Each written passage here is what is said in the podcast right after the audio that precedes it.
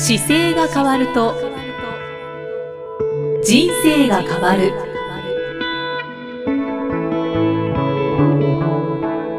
こんにちは生きみえです。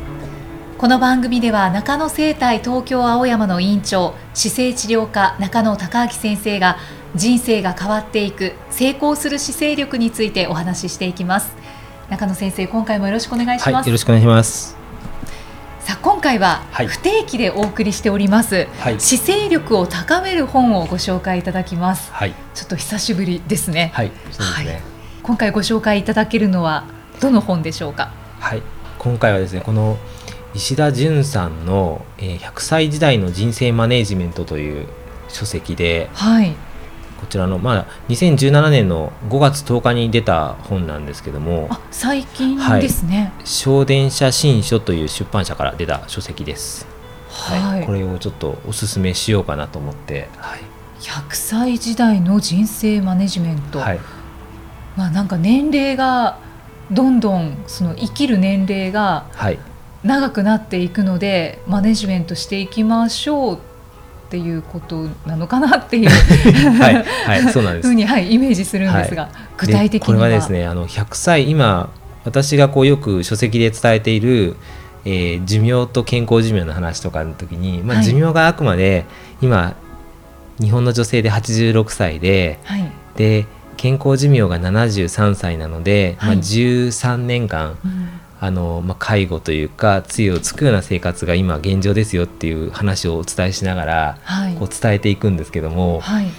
まあ、そうならないためにこう姿勢大事にしましょうねっていう話をするんですけどこの書籍はですねさらにその先を言ってまして先ですか、はい、これ2017年現在は、えー、寿命が86歳なんですけど実はですね毎日ですね寿命っていうのが伸びてまして。毎日。毎日。今日本人の平均寿命が毎日1日5時間伸びてるんですよ、そうなんですか、はい、伸び続けてますね。1, 日あたりにつき平均寿命が5時間伸び伸びているっていうのは今現状なのでその先になるとどうなるのかを書いてるのがまあこの書籍で、はい。まあ、あの簡単に言うと私がですね、えー、あと30年年を重ねると、はい、まあ、73とかになるんですけど、まあ、その頃には平均寿命が100歳になってますよっていう内容です。わあ どんどん伸びていきそうですね。そうなんですよね。でまあ、100歳で一応生物的には120歳まで生きれると言われてるんですけど、うん、その質が100歳まで長くなるっていうことはあの姿勢の部分とか体の部分だけじゃなくて、まあ、お金もちょっとマネジメントしなきゃいけないし確かにあの今までは例えば65歳まで働くような感覚があった時は、はい、80歳で亡くなるっていうのがまあ大前提で考えてたと思うんですけどそれがですね、はい、80歳じゃなくて100歳になるとしたら20年プラスなわけですよ。長いですよね。長いですよね。でそうすると20年間プラスすると単純に85歳まで働かなければいきませんよっていうことが、まあ、いろんな例を例えて載ってるんですけど、はい、ただ、あのー、1週間に5日間平日働きましょうではなくて、はい、週に3回例えば社会と接しましょうとかですね、うん。まあ、いろんな働き方があると思うんですけどその今までの働き方のままではないですけど、はい、ただ85っていう数字まで元気に長く生きるためには今マネジメントしなきゃいけないことが健康の部分もそうだしお金もそうだし、はい、あのまあ、関わり方友達をどういうふうに選ぶかとかもそうですけど、はい、まあ、そういうところも大事ですよっていうことが載ってます。そうですか。なのでちょっと読んでいただくともう本当に簡単に読めるんですけど200ページぐらいの本なんであのもしかしたら100歳まで生きるとしたら今考えてるこれよりはもうちょっとこうした方がいいかもしれないとか。第2第3のなんか人生をちょっと考えるヒントになるかなと思って。そうですね、はい、第2までじゃなくもう第3の人生もっていう、はい、そうなんですそうなんです。なので65歳、まあ、80歳で例えば動き回れるとしたら間違いなく40歳50歳から手打ってないと難しいわけですよ、はい、でそうするとですね医療費が高くなるとかって言われてますけど医療費以上にもう動けないでずっと長くだらだら生きてるだけの人が増える増える可能性があるのでそうですね、はい、動き続けられるためにいかにこう健康に対して早めに手を打たなきゃいけないかっていうことが僕はもうなんか姿勢の観点からやっぱり見ていくと、はい、お金の話ももちろんありましたけど、うん、あの体の健康の部分っていう意味でやっぱりすごくもっとなんか世の中に伝えなきゃいけないなっていうのをこれ読みながら感じました。え具体的には？例えばですね健康に関してはこう聞かれてる方はかなり健康意識が高い方だと思うんですけどそうですね。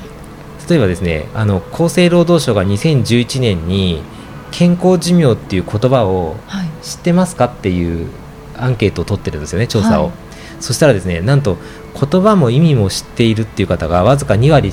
しか見えなくて で言葉も意味も知らなかったっていう方がですね65.5%いたんですよ。2011年で。はいということはですね65%の方に関しては、まあ、ほとんどあの先のことか多分健康に対しての意識はそんなに高くないはずなので。そうですよね、はい、なのでその方たちが、まあ、ピンピンコロリになれるはずがないのかなと思いながらですね。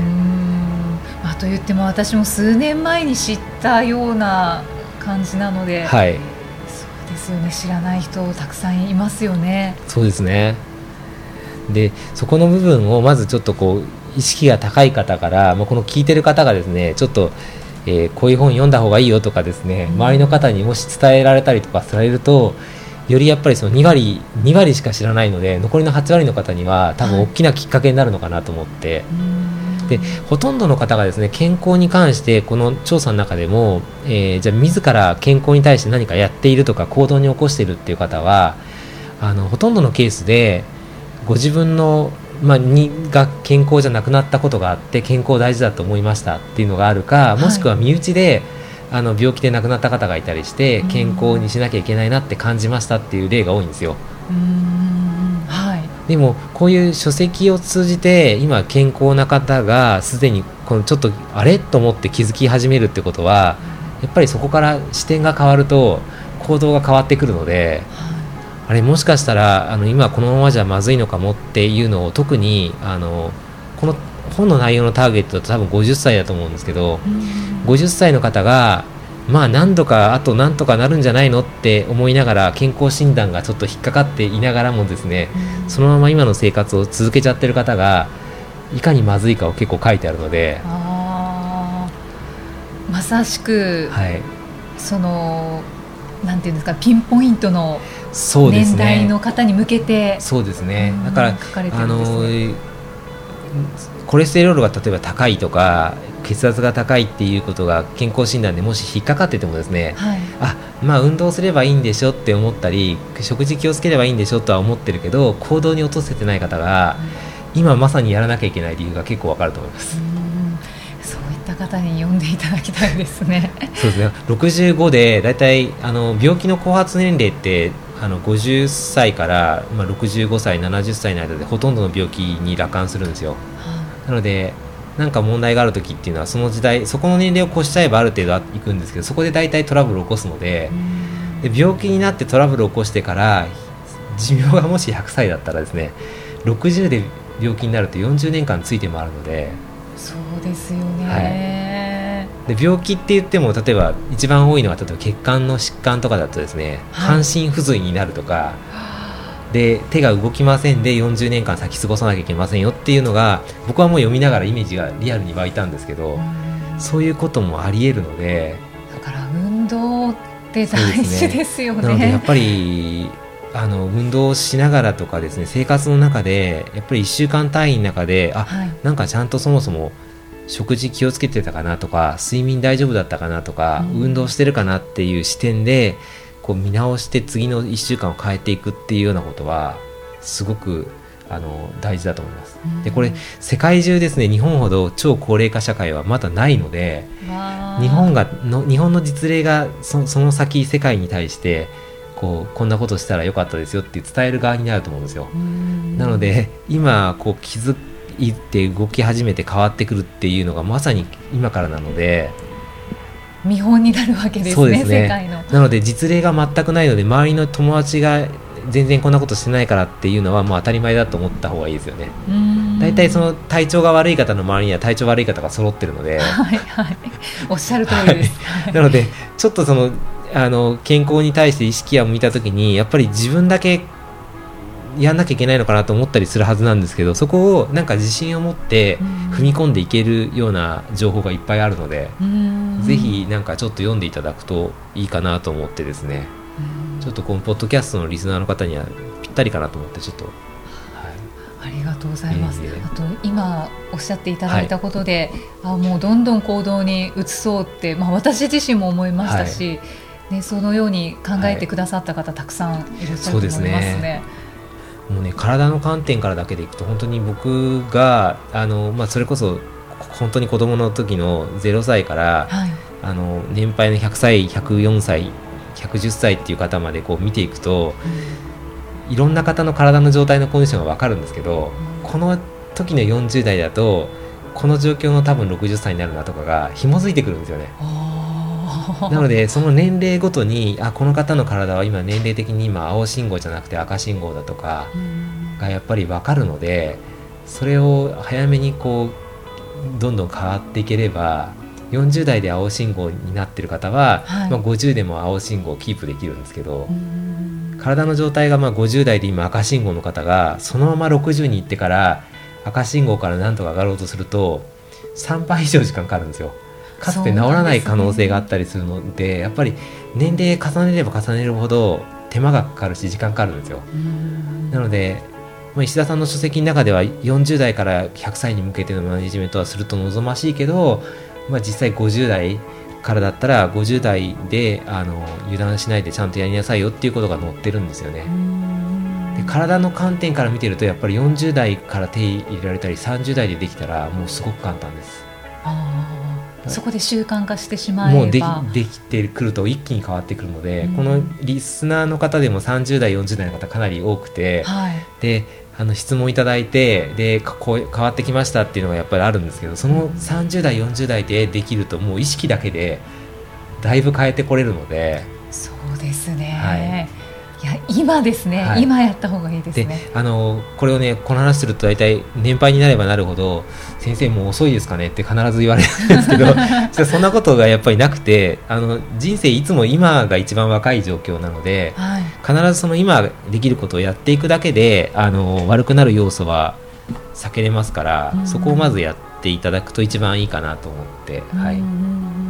あと中野先生がよくおっしゃってる、はい、コツコツ続けていくっていうのが大事ですね。そうですね、うん、やっぱりあの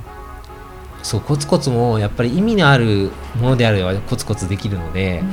こうなんでこの行動してるんだろうっていうまずなんでしょうね。振り返りながらでそこ今コツコツやってることの中で良かったことが必ず出てきたりとかやることの行動には必ずこう意味性があるじゃないですか、はい、なんかやらなきゃいけないなと思った時にじゃあ一回行動してみましたでそれを振り返ってあこうだったなって分かってよかったらまた続くのでなのでそれを続けていくっていうあのこと自体がやっぱりすごく大事なのでそれは、まあ、石田さんの場合はもともとそこの分野が専門なので、行動科学マネジメントっていうことをあの専門にされているのであそうなんです、ね、なのであの行動に移すためにいかに小さなステップでやりましょうっていうことが中にも載ってます。あはい、これは、はいいや読まなきゃですね、はい、あの本当に他の書籍も僕大大好きでたくさん読ませていただいてますけどあのちょっとのことをやっぱりまずやらなきゃいけないと思った時にあの何もできない時ってあるじゃないですか、はい、ただそれを例えばあ今から運動しなきゃいけないな今日からと思った時に初めのアクションって何でもいいんですよ。例えば運動靴を新しいの買ってみるとか、うん僕だから運動したい方で運動したいんですよね先生って言われた方に、はい、じゃあ何しますかって言った時にいやとりあえず走ろうかなと思いますっていう時にいやいきなり走らなくていいですよって言うんですよね。石田さんももともと運動されてるあのそんなすごい運動してる方じゃないんですけど、はい、初めにあの30分間歩くっていうことを始めたところからスタートしてて。僕もあの全く運動したことない方にとりあえず、まあ、10分でも5分でもいいので、うん、歩くっていうことを明日やってみてくださいとか今日やってみてくださいっていうことをお伝えするんですよ。はい、で例えば30分間歩きましょうって言ったら、まあ、それはできる感じするじゃないですか。すね、30分間走りましょうっていきなり走ったことない人に言ったら、うん、ハードルが上がるのでできなくなっちゃうんですよ。はい、なのでこれをもういかにですねあの30分じゃなくても5分でも10分でもいいので5分間家の外出てみましょうとか。それもなんか盛り下がりそうな人だったらその人を選んで新しいものを買った買うのが好きな方は靴は買って買ってみてください。今日帰りあの運動したくなる靴選んでみてくださいって言ってでそれを玄関に置いとくと自然にこうなんかやらなきゃいけない感じがするので。すごい生臭な方には一番あの着たくなるような洋服と靴を買って、はい、で洋服は着たまま寝てくださいって言ったこともあります。それは、うん、やる気出てきますね、はい、も起きたら着てますからね。もうこのまま行っちゃえって、はい、そうです。っていうのをお伝えしてやっぱりそこから習慣になった方もたくさんいるのでやっぱりいかにこうやってみてでそれあ良かったなって続きたくなるようにハードルを一気に上げないことがすごく大事ですね。はい、いや本当に細切れに指導されてそうですもう実際にお会いしている方は本当にそういう細かい指導はいっぱいするので、えー、なかなか皆さん楽しみながら、はい、だから大体あのできなかった時にできなかったって言っていただいたらあじゃあ次できるためにはどうしたらいいかなって考えながら一緒にもっとハードルを下げていくっていう作業をしますね。小さな一歩からですね。そうですね。だからなんかやっぱり必ず変わる時って新しい動きをしてで頭の中って2つしかないので、はい、あの痛みに感じるか、楽しく感じるかっていう、まあ、快楽か苦痛かっていうんですけどその2つの回路しか持ってないんですよ、人間の頭って。なので続くことは必ず快楽の方につながってますから。あそうですね。そういうことですね。必ず楽しい方にこう結びつけていくっていうことが一番大事で間違ってもこの辛い方につなげちゃだめなんですよ。我慢するとか、はい、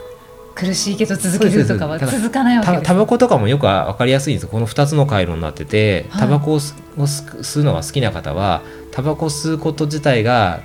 あの快楽の方の回路に刺さっちゃってるんですね。だからそれを抜いてタバコ吸うと痛みを起こすっていうか苦痛な方の回路に差し替えなきゃいけないのでそうすると変わればタバコやめれるわけですよ。意識が変われば。そうです。それをあのいろんなマネジメントして変えていくっていう作業なんですけど、うん、全部どの動作もか楽しい状態に持ってきて終わらせるっていうのはすごいコツですね。続けることに関しては。どうやったらタバコやめられますかっていう質問も来ちゃいそうですね。ね本当ですよね。じゃあまずは小さな一歩としてそうですね。この本200ページぐらいそうですね。ということなので200ページぐらいの本当に新書なので、軽く読めそうなので、はい、100歳時代の人生マネジメント、はい、石田純さんが書かれている本を。そうですね、はい、僕もだからよくこういう話を聞いた時にあのいつか買いたいなと思うじゃないですか、そしていつかが来ないのでとりあえずこれ聞きながらあのアマゾンでオーダーするとかしてくれると一番いいかもしれないですね。まさしくそうですね。そうすると勝手に届くのであの僕もだからよくいいなと思った本読んだ時にあのこれも本も結構折ってありますけど、はい、なんか参考書籍とかがあって、うん、見てる時にその場ですぐオーダーすること結構あります。気になった方の書いてる本の中の参考書籍を一気に頼んじゃうとかはよくしますね。後で調べようとするともうできないので。本当におっしゃる通りですね、はい、っていうのはよくしますのでぜひなんかそんなのをなんか上手に健康っていうちょっと見えない先の長い話なので、はい、少しずつこう習慣にしていただくとやっぱり振り返った時には随分先が変わってるのかなと。はいでもこの話はもうすぐそこまで来てるお話なんですよね。そうですね。もう本当にだから30年の話ですけど、今変えるともういかにこの先自分自身が楽かっていうことがすぐ分かると思うので、僕は本当にこの気になってる方にとってはすごく飲み込みやすい内容だと思います。はい、僕の専門じゃないお金の部分もいっぱい載ってるので、ね、お金のところも、はい、第第1章はですねちょっとお金の話です。100歳までのお金の話っていうのが載っていて、はい、第2章が頭と体を健康に保つなんですよね。あ頭を健康に保つっていうのも大事ですね、はい。はい、で3章はメンタルをどう支えるかという内容で第4章は生きがいと人間関係というこういう章立てになってます。僕は特に第2章はやっぱり自分の専門なんでこう振り返っても結構折ってあるところ多いです はい、ポストイットも貼ってありますね、ですけどやっぱりねどれも大事なので、はい、ぱり生きてる間は健康でいた方が絶対的に自分のやりたいこともできますし、楽しく生きられますので、はい、はい、そのヒントをこの本で掴んでみてください、はい、掴んでいただきたいですね。はい。えー、本を今回はご紹介いただきました、姿勢力を高める本でした。さあこの番組では姿勢や体についてのご質問そしてご感想を随時お待ちしていますご質問とともに年齢、体重、身長、性別をご記入の上中野生態東京青山のホームページにありますお問い合わせフォームからお送りください。では中野先生、はい、締めのお言葉をお願いします、はい、体を見直す時間は人生を見直す時間である。今回もありがとうございました、はい、ありがとうございました。